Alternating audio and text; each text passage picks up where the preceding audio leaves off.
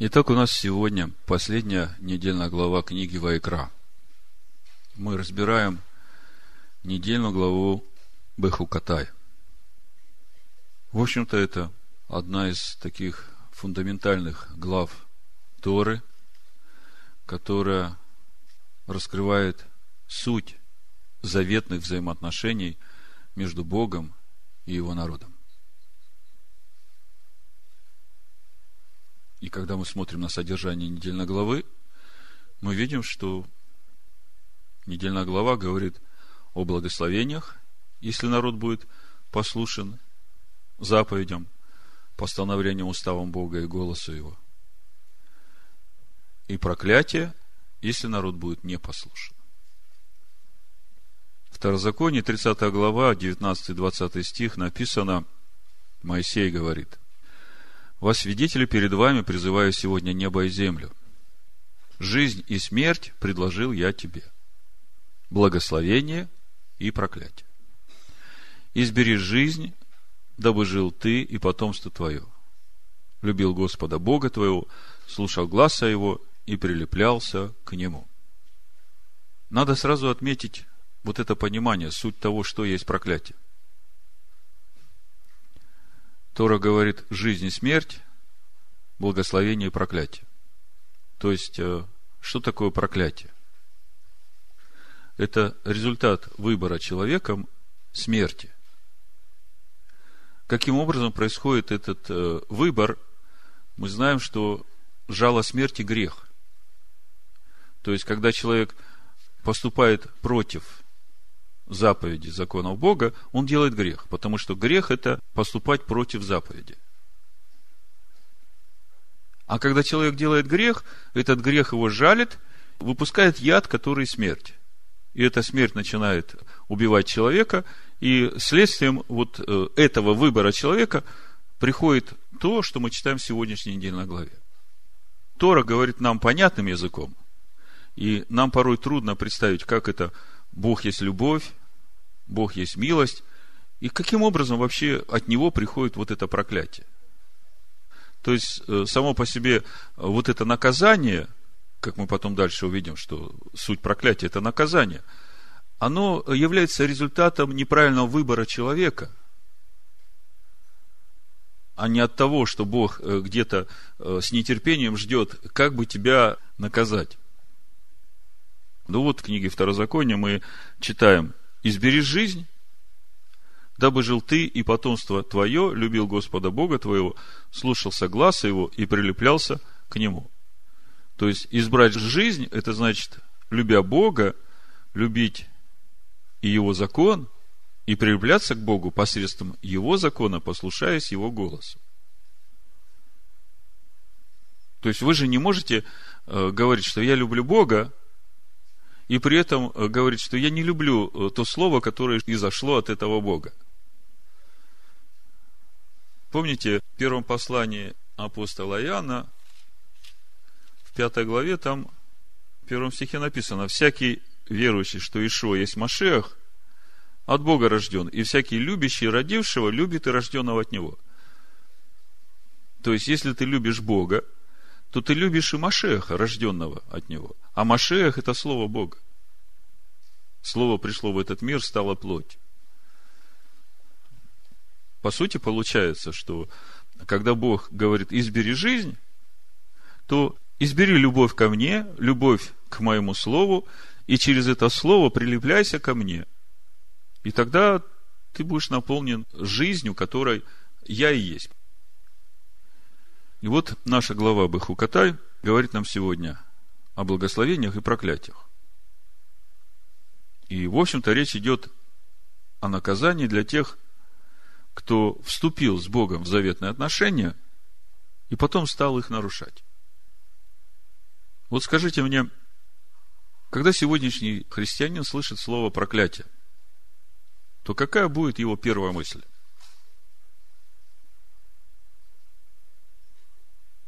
Какая? Нет, ну вот когда сегодня христианин слышит благословение и проклятие, когда он слышит слово проклятие, какая его первая мысль? Ну, слава Богу, ко мне это не относится. Да? Так ведь? И этому есть обоснование. Потому что в послании Галатам написано, что Машех искупил нас от клятвы закона, от проклятия закона. Так вот, сегодня наша задача разобраться, от какого проклятия искупил нас Машех, и действительно ли человек, вступивший в заветное отношение с Богом через веру в искупительную жертву Иешуа, остается без наказания – когда нарушает заветные отношения.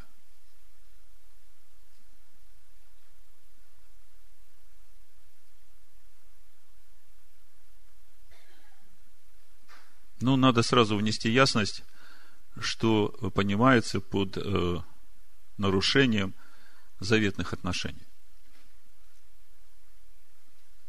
Что является содержанием завета человека с Богом? В книге Исход, 24 главе, мы видим, как э, Моисей заключает завет между Богом и народом, и там написано, что вписал он все эти законы в книгу Завета и сказал, я прочитаю, это книга Исход, 24 глава, 4 стих мы читаем. «И написал Моисей все слова Господни, и, встав рано поутру, поставил перед горой жертвенник и двенадцать камней по числу двенадцати колен Израилевых, и послал юношей из сынов Израилевых, и принесли они все сожжения, заклали тельцов в мирную жертву Господу. Моисей, взяв половину крови, влил в чаши, другую половину окропил жертвенник, и взял книгу Завета, то есть то, куда он вписал все слова Господни, прочитал вслух народу, то есть огласил содержание завета. И сказали они, все, что сказал Господь, сделаем и будем послушны. Народ дает добро на эти взаимоотношения с Богом, вот согласно этого договора. И взял Моисей крови и окропил народ, говоря, вот кровь завета, который Господь заключил с вами о всех словах сих. То есть содержание завета записано в этой книге. Речь идет о Торе Моисея. И когда мы говорим о Новом Завете, о том, что мы заключаем с Богом завет в имени Иисуса Христа, Иешуа Машеха, то что является содержанием Иешуа Машеха?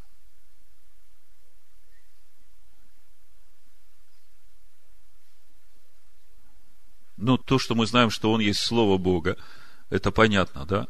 Но если более конкретно смотреть, то 1 Коринфянам 10 глава, Павел пишет, что из него, из последующего духовного камня Машеха, и текла Тора Моисея, все эти законы, постановления и уставы, которые пил народ, вышедший из Египта в пустыне. То есть мы видим, что содержанием Машеха являются вот именно эти законы.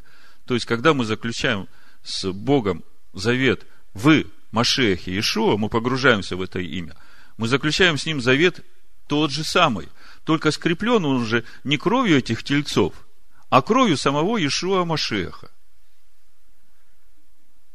И когда мы нарушаем заветные отношения, то нам следует понимать, что всякий раз, когда мы переступаем или нарушаем те заповеди, которые дал Бог, заповеди, повеления, уставы, тем самым мы нарушаем наши заветные взаимоотношения с Богом. Другое дело, что для новозаветных верующих есть благодать. Потому что, услышав благую весть, услышав весть о том, что э, Сын Бога пришел в этот мир и примирил каждого человека с Богом, как этому человеку, который раньше вообще никогда не слышал об этом Боге, о едином Боге Авраама, Исхака, Якова, как ему вдруг сразу узнать все заповеди? В этом суть благодати, потому что Бог в Машехе Иешуа своим духом и начинает учить человека своим законам. И это называется путь. И когда человек погружается в этот путь, для него открывается суть того, что есть истина. И когда открывается эта истина, он наполняется этой жизнью. жизнью, то есть он становится сосудом, в котором живет Бог. И по мере того, как человек возрастает в познании Слова Божьего, по мере того Машех в человеке растет. И так человек приходит в полноту возраста Машеха.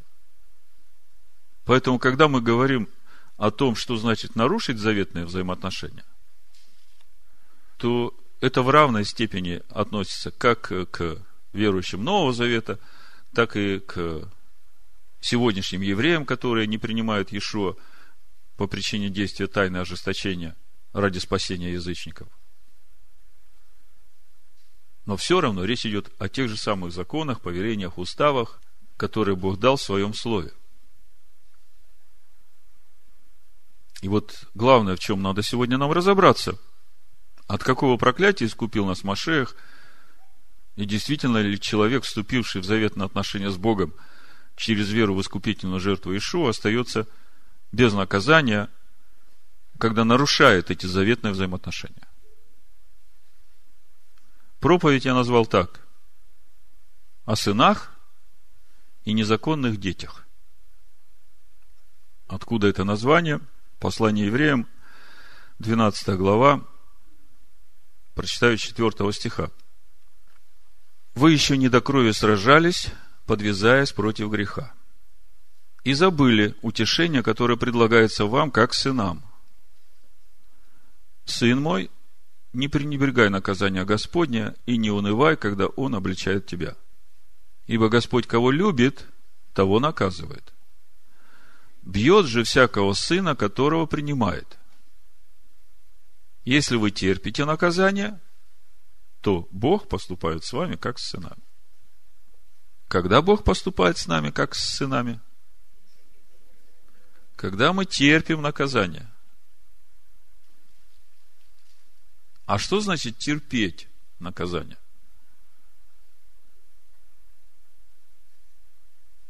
Ну, во-первых, это позиция, которую ты занимаешь, когда приходят неприятности в твою жизнь. Ты понимаешь, что это пришло не случайно в твою жизнь, и это ответ Бога тебе на твои поступки. И когда ты это понимаешь, тогда ты занимаешь правильную позицию – ты становишься на путь чувы, на путь возвращения к себе истинному, на путь раскаяния, и со смирением и терпением проходишь это поприще судов Божьих, очищаясь через это и возрастая духовно. И когда Бог видит вот такое твое отношение, что вы думаете, Он будет до конца тебя додавливать в своем наказании, ну, в кавычках додавливать, важен для Бога Отца. Вот этот процесс возвращения через раскаяние к осознанию истины и к желанию больше так не поступать. Вот что значит, если вы терпите наказание, то Бог поступает с вами как с сынами. Ибо есть ли какой сын, которого бы не наказывал отец? Если же остаетесь без наказания, которое всем общее, то вы незаконные дети, а не сыны. Слышите? Если вы остаетесь без наказания. А скажите, вот те проклятия, о которых мы будем читать сейчас в недельной главе Бахукатая, можно назвать это наказанием? Это и есть наказание. То есть, когда мы говорим о проклятии, мы говорим о наказании. Когда мы говорим о наказании, мы говорим о том, что Бог заботится о том, чтобы его дети не погибли. Если же остаетесь без наказания, которое всем общее, то вы незаконные дети, а не сыны. Притом, если мы, будучи наказываемы плотскими родителями нашими, боялись их, то не гораздо ли более должны покориться Отцу Духов, чтобы жить. Те наказывали нас по своему произволу для немногих дней, а сей для пользы, чтобы нам иметь участие в святости Его – всякое наказание в настоящее время кажется не радостью, а печалью. Но после, наученным через него, доставляет мирный плод праведности. Итак, укрепите опустевшие руки и ослабевшие колени, и ходите прямо ногами вашими, дабы хромлющее не совратилась, а лучше исправилась. То есть, идя по этому пути Господню, в некоторых местах мы начинаем хромать. Это говорит о том, что где-то что-то у нас не в порядке. И приходит наказание. И суть этого наказания в том, чтобы исправить эту хромоту, чтобы ты твердо стоял обеими ногами на пути Господнем. Ну, а теперь это как бы предисловие для того, чтобы нам погрузиться в недельную главу Бахукатай и положить основание тому, о чем мы будем сегодня говорить. Ну, во-первых, Б. Хукатай. Переводится по установлениям моим.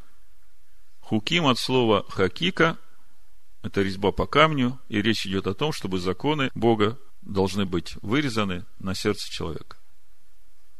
Недельная глава начинается с 26 главы книги Левит, с 3 стиха. «Если вы будете поступать по уставам моим, на иврите им беху катай телеху». И вот это слово «если» можно подумать, что речь идет о условии. Типа, если вы так, то я с вами так. А если вы так, то я с вами вот так. Но мудрецы Торы говорят, что здесь нет никакого условия. Здесь есть факт, здесь есть констатация. И даже то, что перечислено как благословение, это всего лишь незначительная часть того, что ожидает человека, который действительно всем сердцем любит Бога, любит Его Слово и прилепляется к Нему и слушает Его голос. Значит, э, давайте прочитаем.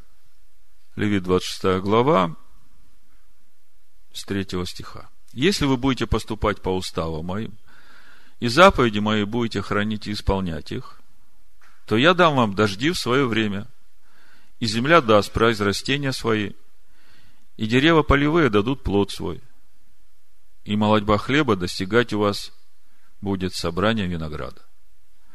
Собирание винограда будет достигать посева, и будете есть хлеб свой досыта, и жить будете на земле вашей безопасно. Пошлю мир на землю вашу, ляжете, и никто вас не обеспокоит. Изгоню лютых зверей с земли вашей, и меч не пройдет по земле вашей. И будете прогонять врагов ваших, и падут они перед вами от меча. Пятеро из вас прогонят сто, и сто из вас прогонят тьму, и падут враги ваши пред вами от меча. Презрю на вас, и плодородными сделаю вас, и размножу вас, и буду тверд в завете моем с вами. И будете есть старое прошлогоднее, и выбросите старое ради нового.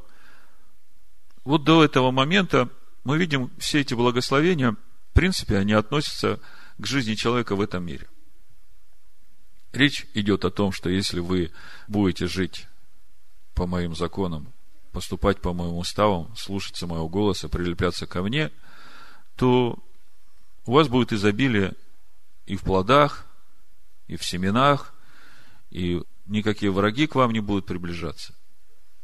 Но все это является результатом того, что Бог через то, что делает народ, живет в этом народе. А когда Бог живет среди тебя, в твоих пределах, то ничто не может приблизиться к твоим пределам. Когда Бог живет среди тебя в твоих пределах, тогда все, что ты делаешь, заметь, ты должен что-то делать. Но то, что ты будешь делать, как бы приготовлять эти сосуды для благословения, Бог все это будет наполнять. Все дела рук твоих. Потому что если ты не приготавливаешь э, чашу, куда наливать, Бог будет лить, а некуда. Но все это, вот это перечисленное, это только результат вот того самого главного – того, что Бог становится твоим Богом, того, что Бог живет во всех твоих пределах. 11 стих как раз написано. «И поставлю жилище мое среди вас, и душа моя не вознышается вами, и буду ходить среди вас, и буду вашим Богом, а вы будете моим народом». Вот, вот это главное.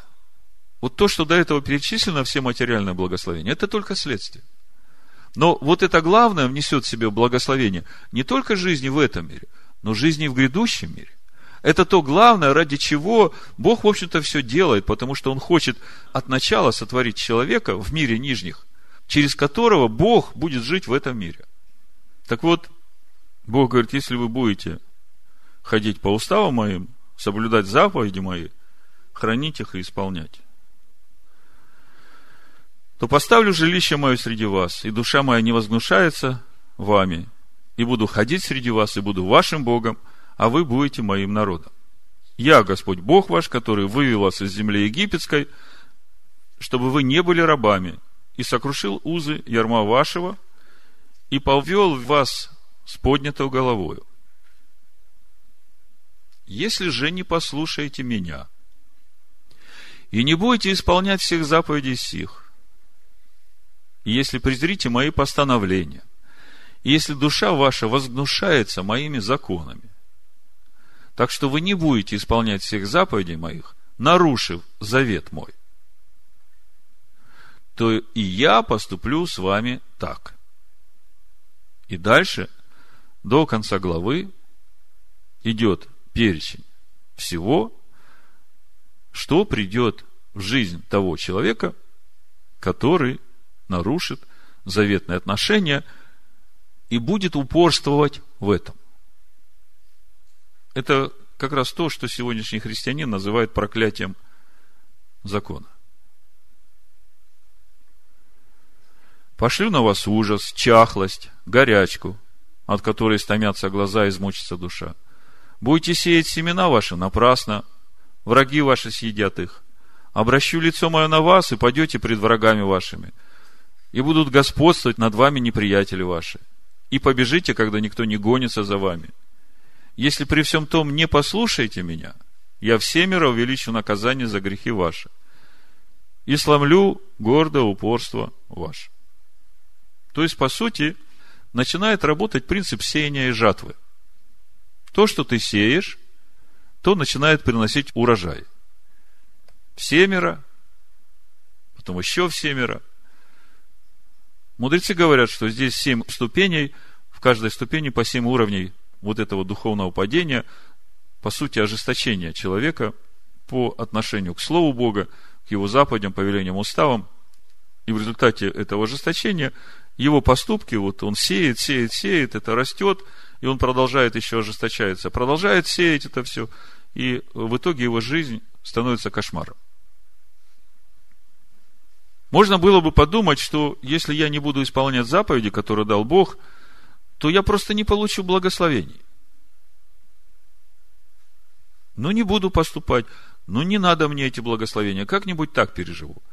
Но Бог говорит, если не послушаешь, то как-нибудь так не получится. Потому что ты родил грех, грех родил смерть, и вот то, что ты посеял, оно начнет пожирать твою жизнь. А когда мы в тексте читаем, видим, что это и есть те проклятия, которые приходят в жизнь человека. Вопрос. Со стороны Бога вообще, насколько правомерно вот так поступать? Ну, с благословениями ладно. Если буду делать так, как Бог говорит, придут эти благословения. Ну так почему не остановиться на том, что ну, не поступаю я так. Ну, не придут эти благословения. Ну и ладно. А почему же тогда вот, вот эти 49 ступеней в итоге приходят в мою жизнь? Насколько это правомерно со стороны Бога вообще? Допускать такие страдания в жизнь тех, кто вошел с ним в завет. Я думаю, что все дело в ответственности, которую Бог берет на себя за тех сыновей и дочерей своих, которые вступили с ним в эти заветные отношения. Более того, мы знаем, что даже если мы будем неверны этим заветным отношениям, написано, что Бог все равно остается верным завету. А что из этого вытекает? Из этого вытекает, что если ты заключил с Богом завет, то с того момента, как ты с ним заключил этот завет, уже не может речи идти о том, что когда он тебя выведет из этого Египта, ты сможешь легко вздохнуть и сказать, ну вот, Теперь я могу жить для себя. Помните, как э, заключался завет с Богом у сыновей Иакова, когда Бог выводил их из Египта? Мы знаем, что вышло только одна пятая. И комментаторы Торы говорят, что четыре пятых, которые решили остаться в Египте, потому что им египетская жизнь нравилась больше, они погибли во время девятой казни, казни тьмы. И когда египтяне ничего не видели, у сыновей Израиля свет был. И именно в то время были похоронены все сыновья Якова, которые отказались в сердце своем выходить из Египта. Но те, которые, одна пятая, которые согласились выходить из Египта, никто из них не мог принять участие в принесении Агнца Песах, если у него не было завета обрезания. А завет обрезания – это есть завет с Богом, по сути, завет Авраама.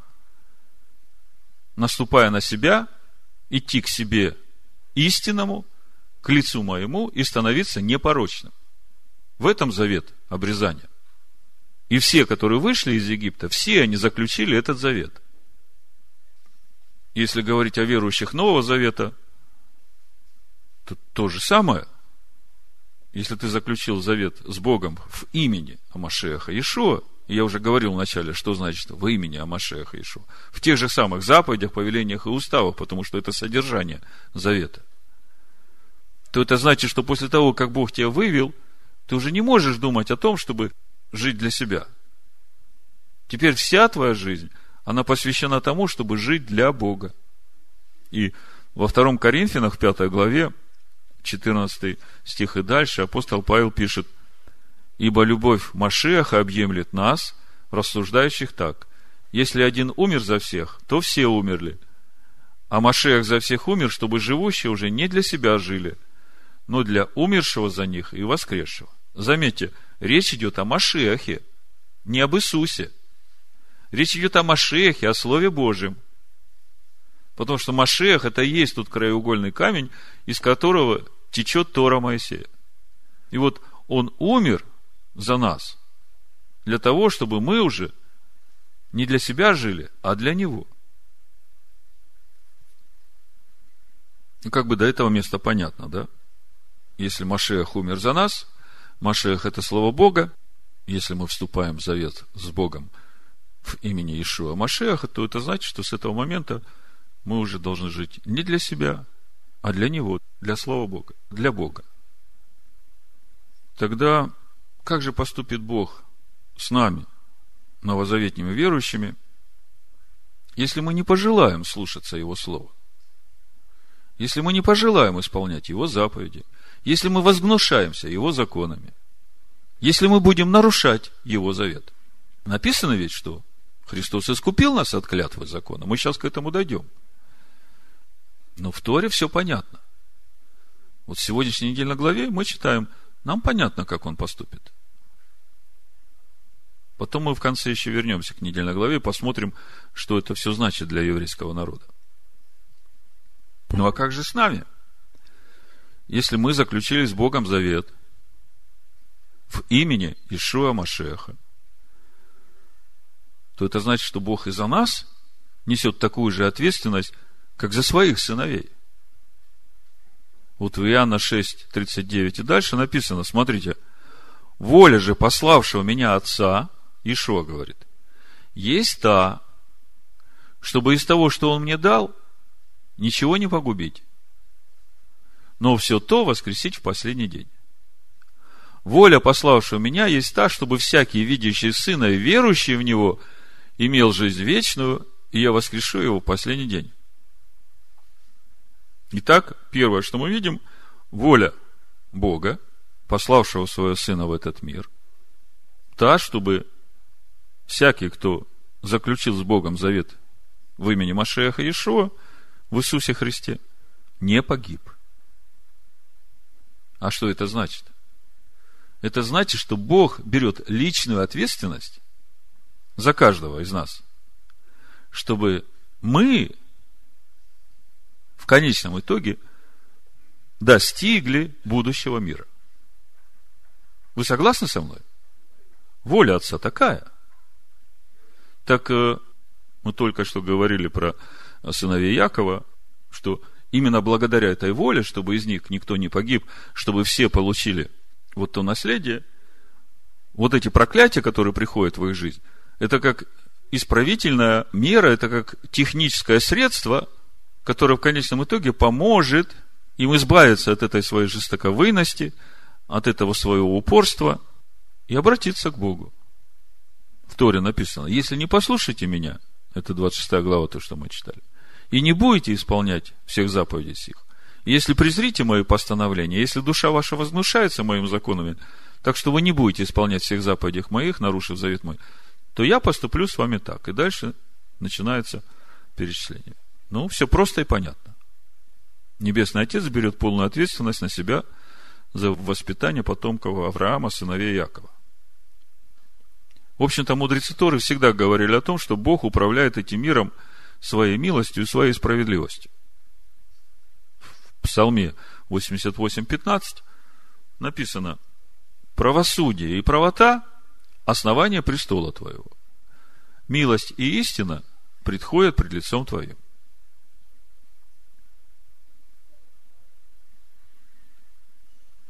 Что это значит? Основание престола Бога – правосудие и правота. И милость и истина ходят пред лицом Его. Помните, мы недавно говорили, что было бы с миром, если Бог управлял бы этим миром только своей милостью. Ну, ладно, приступил моей заповеди. Такой хороший, поглажу тебя по головке – ну, я люблю тебя, я прощаю тебя. Иди дальше. Он идет дальше, еще больше приступает. А Бог все милует, милует, милует. И в конце концов, что произойдет с этим миром? Мир наполнится беззаконием. Белое станет черным, как уже сейчас мы видим. Нас пытаются убедить, что гомосексуализм – это тоже любовь Бога к человеку. А если бы Бог управлял этим миром только справедливостью, то что было бы с этим миром? Ну, недолго бы протянул этот мир. Это чуть отступил от его законов, все, нет тебя. То есть, с самого начала этот мир управляется Божьей справедливостью и Божьей милостью. И вот наступает время благодати. Машех искупает нас от проклятия закона. Что это значит? Действительно ли теперь Бог управляет этим миром и своим народом только милостью? Или все-таки по-прежнему остается основанием его престола правосудие и правота?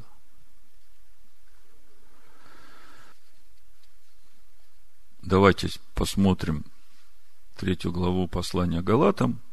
Попробуем разобраться, что же за всем этим стоит. Мы ведь не враги ни себе, ни другим, правда? И мы ничего своего не ищем. Мы просто хотим познать эту истину, понять, как это все работает, чтобы и себя спасти, и тех, кто слушает нас, и тем помочь. Галатам 3 глава 6 стиха буду читать. Буду по ходу комментировать, чтобы потом не возвращаться. Написано так, Авраам поверил Богу, и это вменилось ему в праведность. Но мы знаем, когда это было. Авраам уже больше 20 лет, как послушался голоса Бога и вышел из земли своей, из родства своего, и пошел в землю, куда звал его Бог. И за это время Авраам уже показал свою верность Богу и свою веру в Бога. И ситуация была в том, что Бог обещал наследника, потомство Аврааму, а потомства все еще нет. Так вот, очень важно понимать суть этой веры, которая вменилась Аврааму в праведность. 15 главе Барышит, там, где мы читаем поверил Авраам Богу, это вменилось ему в праведность. Говорится о той сложной ситуации в жизни Авраама, когда Божье обещание о том, что у него будут потомки, казалось бы, ну, совсем не согласуется с естественным ходом вещей, с тем видимым, что видит Авраам. Наследника все еще нет. И здесь стоит слово «эмуна». Там, где поверил Авраам, там стоит слово «эмуна». Правильно переводить это слово нужно не вера, а доверие. То есть, не принял решение верить в него. Он уже верил в него и до этого. А решил довериться ему, полагаясь на его божественное управление миром. То есть решил, не глядя на видимое, довериться Богу. Ну, грубый пример, чтобы увидеть разницу. Два друга между собой разговаривают, и один говорит, ну ты мне веришь? Тот говорит, да, верю. Ну тогда дай мне все свои сбережения, и я вложу их тут в один бизнес-проект. Ты ведь мне веришь? Да, верить-то я тебе верю. Но доверить тебе свои деньги я не могу. Так вот, вера или доверие, которое вменяется в праведность, это и есть то полное доверие и послушание всему тому, что Бог сказал. Независимо от того, как это согласуется с естественным ходом событий в этом. Седьмой стих, дальше читаю Галатам. Познайте же, что верующие суть сыны Авраама. Вот именно такие, доверяющие и Богу, и Его Слову, которые полностью нищие духом в своем стоянии перед Богом. То есть своей воли нет. И Писание, провидя, что Бог верою оправдает язычников, предвозвестил Аврааму, в тебе благословятся все народы. И суть этого оправдания верой не в том, что человек поверил, что Бог есть, а вот той вере, доверие, которая была в Аврааме. В том, что ты, доверяя Богу и Его Слову, растворяешь Его Слово своей верой в своем сердце. И в результате это Слово растворенное, твоей веры в тебе, становится тем Машехом, живущим в тебе, который и есть суть твое оправдание. Вот так оправдание веры приходит. Ты верой растворяешь в себе Слово Божие, Слово Божие в тебе начинает жить, и это Слово Божие, живущее в тебе, оно и есть твое оправдание. Итак, верующие благословляются с верным Авраамом. Заметьте, с верным Авраамом. И здесь тоже много можно говорить. Если Богу будет угодно, мы еще продолжим как-нибудь разговор на эту тему.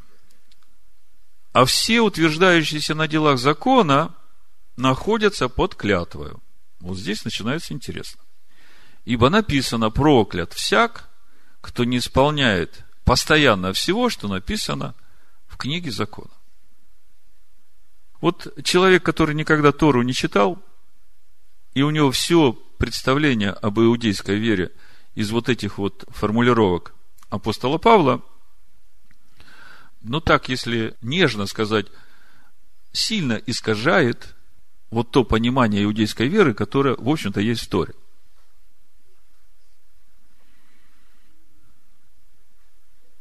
То есть, судя по тому, что здесь пишет апостол Павел, можно подумать, что те, которые утверждаются на делах закона и находятся под клятвою, проклятые если постоянно не исполняет всего в книге закона. То есть, типа того, что если даже йоту или черту приступил, то как бы у тебя больше нет никаких шансов. Но тот, кто читает Тору и размышляет над ней, он тут же скажет, подожди, подожди, подожди. Даже такие праведники, как Моисей, как Давид, и те согрешали. И тем не менее, после того, что они делали, они оставались со Святым Духом Божьим. Разве не так?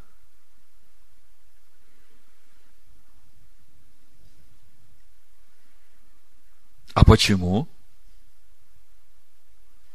Потому что в Торе есть понятие Тшувы.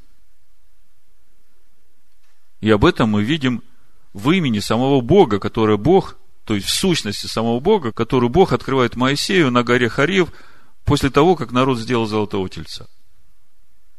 И там написано, что Бог очищает раскаявшегося и не очищает не раскаявшегося. В Инаке, Ло Инаке. Это имя, это сущность, это имя Бога, это его естество.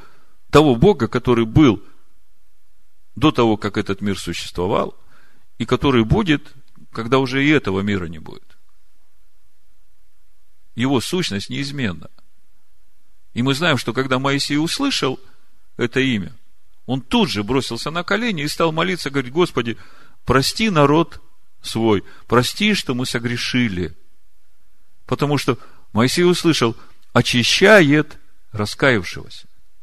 То есть, по сути, в Торе совсем нет этого, что отступил влево-вправо, все, тебя отстреливают. Скажу даже больше, что именно в этом раскаянии и тшуве заложен главный принцип духовного возрастания человека в приближении к Богу. Павел дальше пишет, а что законом никто не оправдывается перед Богом, это ясно, потому что праведный верою жив будет. Ну так об этом уже Авраам молился Богу о своих потомках. И это тоже в Торе есть. Потому что Авраам понимал, что не плотские дети Авраама будут наследниками будущего мира, а именно те, в которых будет это духовное семя, которое есть Машех. О том, что праведный верою жив будет, об этом вся Тора. Это не есть что-то новое, как нововведение Нового Завета. И вся Тора об этом говорит. Моисей говорит, обрежьте сердца ваши. А закон не по вере, но кто исполняет его, тот жив будет им. Подождите, тут как-то уже не стыковка получается у самого Павла. То законом никто не оправдывается. И тут сразу же пишет, законом жить будет. Как это сложить вместе? Так оправдывается законом или не оправдывается? Если не оправдывается, а как же он будет жив законом? А что значит жив законом? Помните разговор богатого юноши в Матвея 19 главе? Он подходит к Иешуа и говорит, господин, а что мне делать, чтобы наследовать жизнь вечную? Ишуа говорит, соблюди заповеди – а какие? Не убивай, не прелюбодействуй, не кради, почитай отца и мать, люби ближнего твоего, как самого себя. Он говорит, так я это еще с детства, с молоком матери впитал. Живу так. Ишо говорит, если хочешь быть совершенным, тогда продай свое имение, возьми стойку казни и следуй за мной. Так вот, у меня вопрос. Павел говорит, законом никто не оправдывается. И тут же говорит, законом жив будет. А Ишуа говорит, юноша спрашивает, что мне делать, чтобы наследовать жизнь вечную? Ишуа говорит, соблюди заповеди. Скажите, а наследовать жизнь вечную, это как-то связано с э, вот этим будущим миром? Так что же Павел здесь хочет сказать?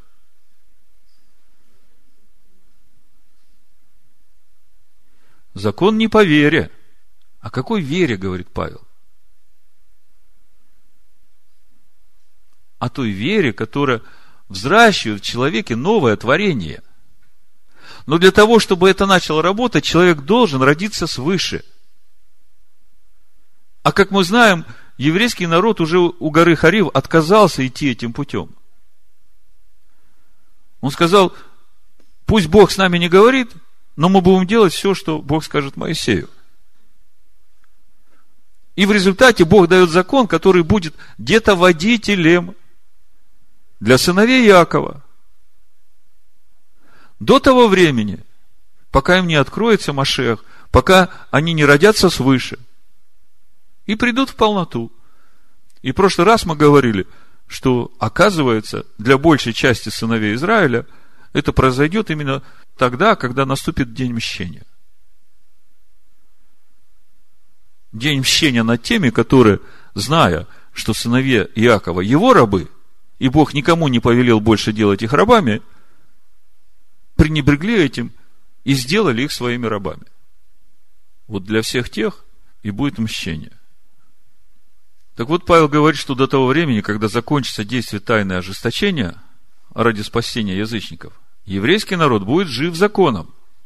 Поэтому не надо, заботясь о спасении еврейского народа, убивать его за то, что они не принимают Иешуа своим Мессией. Слышите меня? И вот мы дошли до центрального места нашей сегодняшней темы, 13 стих. Машех искупил нас от клятвы закона – сделавшись за нас клятвою, ибо написано, проклят всяк, висящий на древе, дабы благословение Авраамова через Машеха Иешуа распространилось на язычников, чтобы нам получить обещанного духа веры. Вот из этого текста, и еще из одного места Писания, Римлянам 6 главы, теологи римского христианства сделали два основополагающих вывода – которые стали, в общем-то, краеугольными камнями этого христианства. Сразу хочу сказать для тех, которые будут слушать эту проповедь в интернете, что мы не воюем против плоти и крови. Мы не воюем против людей. Мы за людей. За всех, которые сердце свое отдали Богу, которые искренне перед Богом. Мы воюем против ложных учений. И все, что я сейчас говорю, это можно проверить. Просто самому углубившись в Писание. Поэтому не надо принимать это как личную обеду, а просто предложение еще раз углубиться и поразмыслить. Неужели Бог поменялся? Неужели Ветхий Завет и Новый Завет – это какие-то разные учения, которые ничего общего между собой не имеют? Или же все-таки что-то здесь не так, и надо было в этом разобраться? Итак, два основополагающих вывода, которые в сегодняшнем христианстве являются краеугольными камнями. Ну, первый вывод. Христос искупил нас от проклятия закона.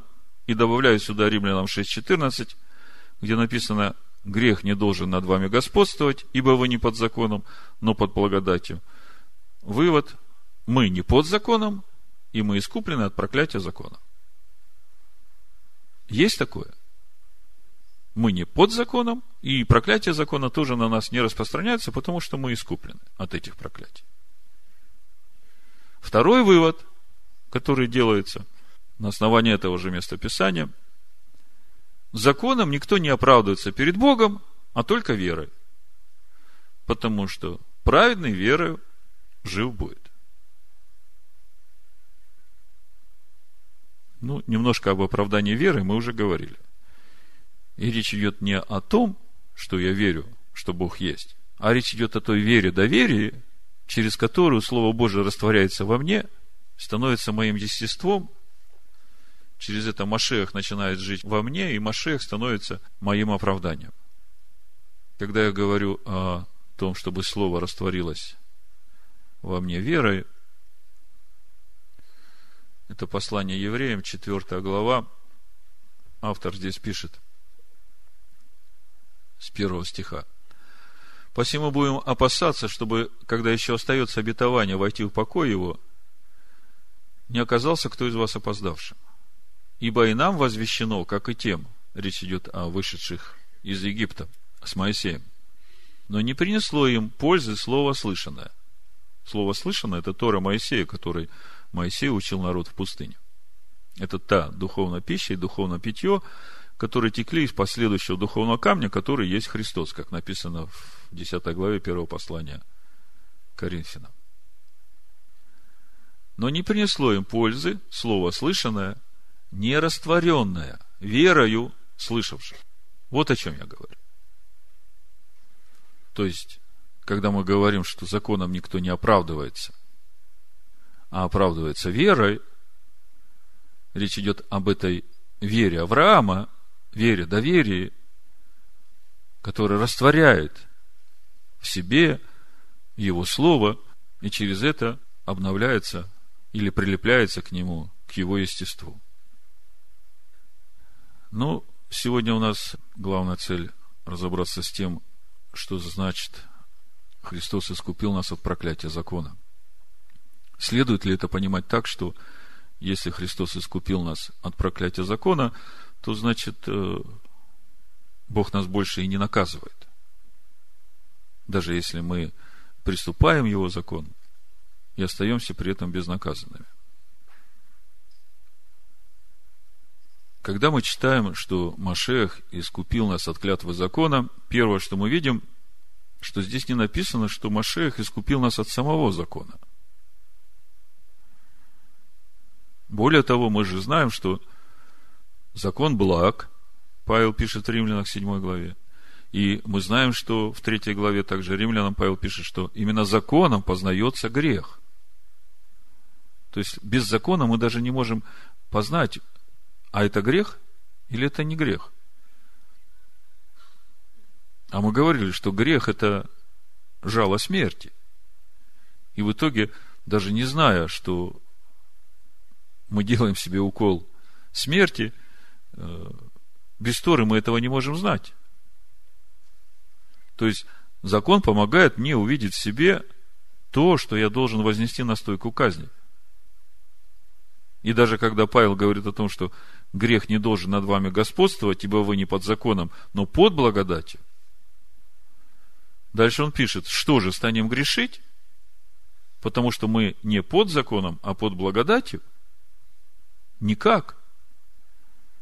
То есть, мы видим, что речь здесь идет о том, что мы, имея благодать Божию, уже не грешим. То есть мы уже не приступаем закон Бога. Потому что грех – это отсутствие закона, это преступление против его закона. В итоге, первое, что мы уже видим, что Машех не скупал нас от закона и не освобождал нас от закона. Он разрушил в нас власть греховной плоти, и, живя в нас, делает нас сильнее греха, и мы своей жизнью уже оправдываем закон, будучи свидетелями Машеха, живущего в нас. И об этом мы читаем дальше в Римлянах 8 главе. С 1 по 4 стих написано, «Итак, нет ныне никакого осуждения тем, которые в Машехе Ишуа живут не по плоти, но по духу. Потому что закон духа жизни в Машехе Ишуа освободил меня от закона греха и смерти. Как закон, ослабленный плотью, был бессилен – то Бог послал Сына Своего в подобие плоти греховной, жертву за грех, и осудил грех во плоти, чтобы оправдание закона исполнилось в нас, живущих не по плоти, а по духу. А что значит жить по духу?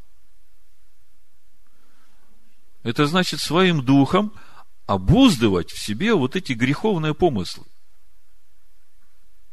И именно потому мы имеем силу обуздывать это все, потому что Машех живет в нас – и Дух Божий в Машеяхе живет в нас. И Он подкрепляет нас и дает нам силу так жить.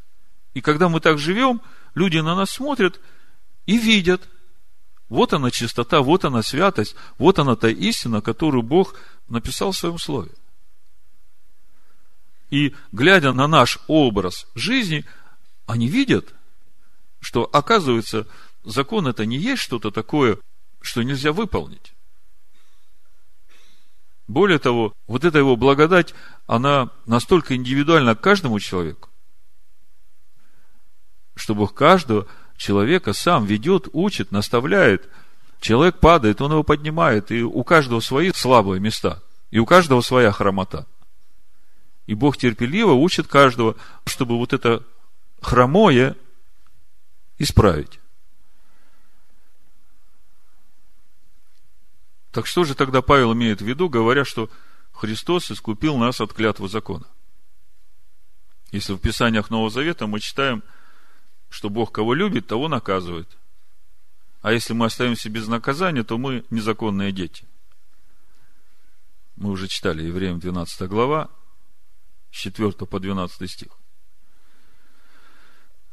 То же самое в Откровениях 3.19. Иешуа говорит – кого я люблю, тех обличаю и наказываю.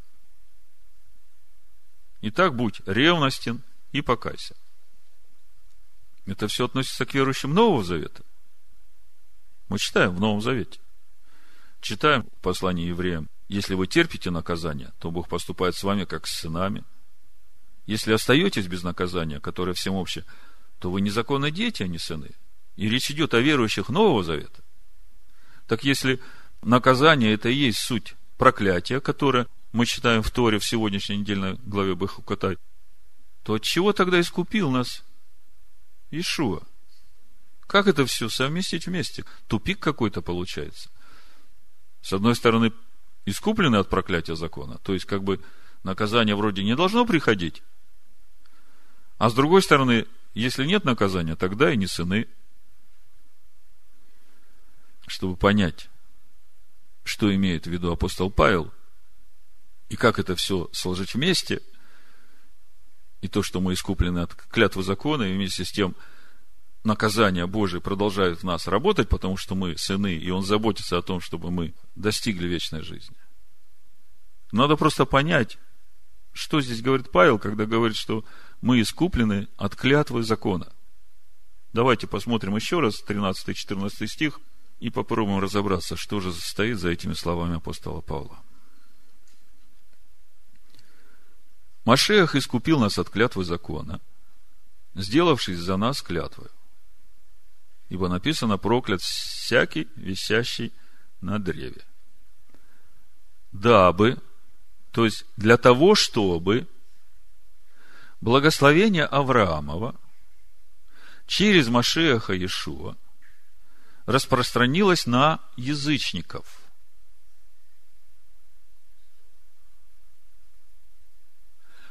Чтобы нам получить обещанного Духа верою. Может, мне уже объяснять не надо? Может, вы уже мне скажете, о чем здесь речь идет? То есть, другими словами, вот это искупление от клятвы закона, о которой здесь говорит апостол Павел, через веру в жертву Машеха, в замысле Бога необходимо каждому человеку, чтобы он через это мог родиться свыше, чтобы нам получить обещанного Духа верою. Слышите меня?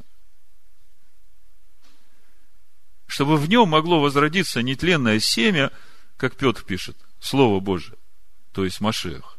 И через возрождение Машеха уже в сердце человека Дух Бога наполняет Машеха, живущего уже в этом сердце человека.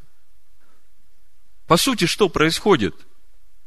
Если более коротко сказать, то вы помните, как Бог сотворил Адама из праха земного? Вдунул в него дыхание жизни, и душа стала душой живою вот эта душа живая, в которой вдунуто дыхание жизни, это и есть душа, в которую Бог вдохнул своего Машеха. Потому что дыхание жизни и есть Машех.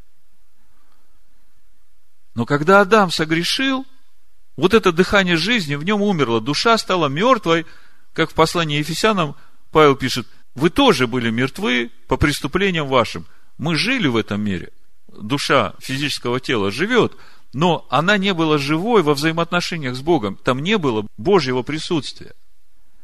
Так вот, искупление от клятвы закона, о которой пишет здесь Павел, оно нужно человеку для того, чтобы вдохнуть в него опять это дыхание жизни.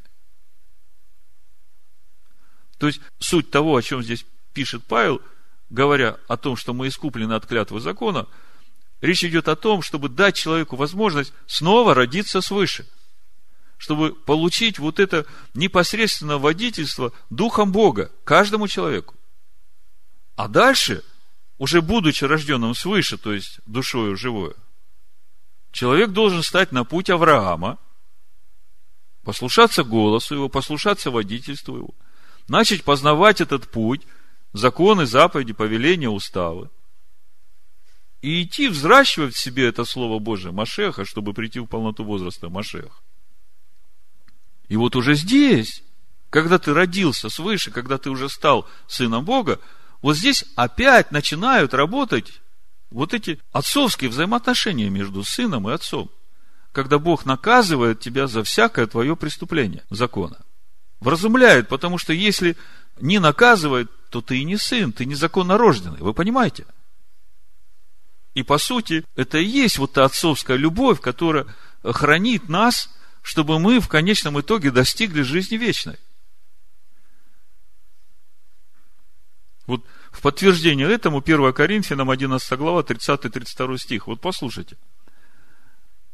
От того многие из вас немощны и больны, и немало умирает. Ибо если бы мы судили сами себя, то не были бы судимы. Будучи же судимы, наказываемся от Господа, чтобы не быть осужденными с миром. О чем здесь? Если Бог нас больше не наказывает, если мы искуплены и освобождены от всякого наказания за то, что мы приступаем законы Бога, то почему тогда много больных, почему много умирает? Потому что мы не судим себя в соответствии с этим законом. Потому что мы не раскаиваемся, когда поступаем против его закона. А поскольку Бог верен завету, хотя и мы не верны, Он наказывает нас. Вернее, мы сами себя наказали, потому что мы дали место этому греху. А грех – это жало смерти. И мы умираем. Но, когда наступит время суда, суда у Белого престола, мы не будем осуждены Потому что Бог наказывает нас, чтобы мы не были осуждены с миром. Так же, как Бог прощает убийцу, который своей кровью искупает свой грех, если он на стойке казни раскаивается в соделанном преступлении, то он попадает в Царство Божие. Вот так это работает. Поэтому, когда мы читаем в Галатах, Христос искупил нас от клятвы закона, это не значит, что мы остаемся безнаказанными в дальнейшей нашей жизни, в нашем духовном росте и познании закона Божьего. Потому что если перестанут работать наказания, мы же начнем жить для себя, а не для Бога. А Христос умер за нас, чтобы мы уже не для себя жили, а для Него. И в этом наше спасение, в этом наше оправдание, в этом наша жизнь вечная. В итоге, один из этих краеугольных камней римского христианства не выдерживает никакой критики. Он разваливается. Верующий Нового Завета, он не освобожден от закона Бога. И верующий Нового Завета, если он действительно сын, он не освобожден от наказания Бога. А те, которые освобождены от наказания Бога, те, которые с терпением не проходят это наказание, они незаконные дети. Поэтому сегодня есть еще время каждому проверить себя. Я не вам говорю. Я говорю тем, которые это будут слышать впервые. Тем, которые думают, что мы впали в законничество – что мы впали в ересь, что мы отпали от благодати. Разберите Писание сами и послушайте, что скажет вам Бог. А в заключение я хочу сделать еще небольшое послесловие к тому, о чем мы говорили в прошлый шаббат. Год искупленных моих настал. И по сути это еще будет одним подтверждением того, что Бог остается верным своему завету даже тогда, когда он наказывает своих детей, и они болеют и умирают. И все это только для того, чтобы, когда наступит суд у Белого престола, его дети не были осуждены с миром. С миром. С миром. С миром. С миром. С миром. С миром.